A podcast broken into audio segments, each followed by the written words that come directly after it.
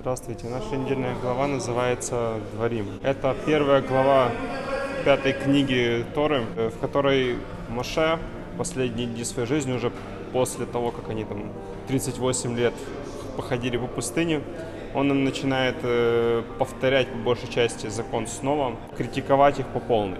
То есть до этого он не решался это сделать, чтобы не разжигать ненависть. То же самое делал Яков со своими сыновьями. Он же фактически в последние дни жизни, скажем так, собрал своих сыновей, высказал им свою критику и дал им благословение. То же самое здесь делает Маше. Он раздает критику и дает благословение всему народу.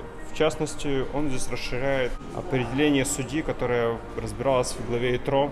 Но тогда Итро, когда пришел к Моше и предложил ему стандарт судьи для еврейского народа, чтобы выбрали судей, которые будут руководить им, потому что Моше просто, по идее, сил не хватало. Он э, тогда указал такие требования, как богобоязненность, правдивость, состоятельность. Богобоязненность — это понятно, человек, который боится Бога, он не будет пытаться там какие-то схемы проворачивать.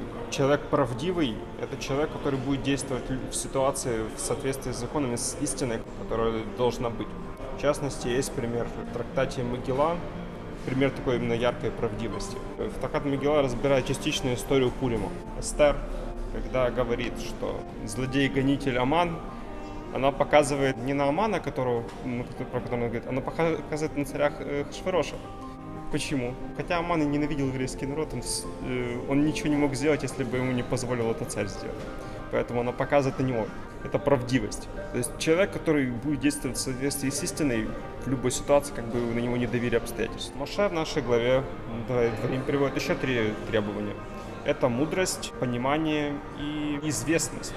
Что такое мудрость? Это понимание Торы на очень высоком уровне. То есть человек, который осознает Тору во всей ее полноте. Понимание — это когда человек, хотя и знает Тору, он привык ее изучать чисто на академическом уровне, хотя он и не разбирается, но соблюдает, он не всегда способен распознать, где правильно применить тот или иной закон.